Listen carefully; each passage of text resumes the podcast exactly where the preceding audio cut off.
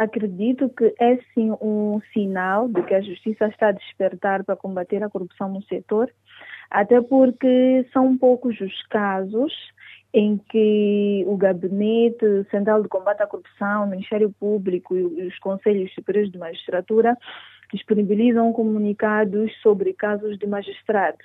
Uh, o que notamos é muito esforço da imprensa em tentar revelar os casos, mas sem disponibilizar muita informação.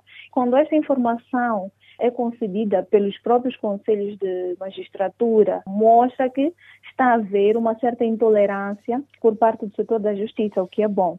Sim, mas olhando pelo nível das pessoas que foram expulsas, estamos a falar de oficiais de justiça e não só, acha isso tão relevante para se pensar que a magistratura está a mudar? Bom, existem dois pontos de vista.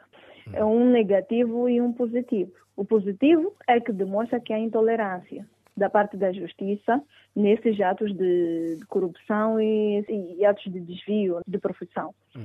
O ponto negativo é que, para além da magistratura estar a perder quadros, pode revelar que a corrupção está enraizada no setor, o que pode demonstrar um bocadinho de fraqueza e, e também quebrar a confiança dos cidadãos na justiça. Muito recentemente, a Procuradora-Geral da República disse no Parlamento que magistrados, também já falou de advogados, que estão envolvidos em esquemas de corrupção. Isto também revela alguma fragilidade do próprio setor? Tocou a questão de advogados. Infelizmente, muitos deles são os mediadores de muitos casos de corrupção e crimes conexos que envolvem oficiais de justiça e magistrados. Não é novidade nenhuma que os advogados costumam comprar sentenças. Sendo assim, está a dizer que a teia de corrupção no sistema de justiça está tão eh, embrenhada está, que poderá ser difícil desmanchá-la. Sim, difícil é porque é muito normal haver casos de intermediários em várias situações. Então, a sociedade também já normalizou ter um intermediário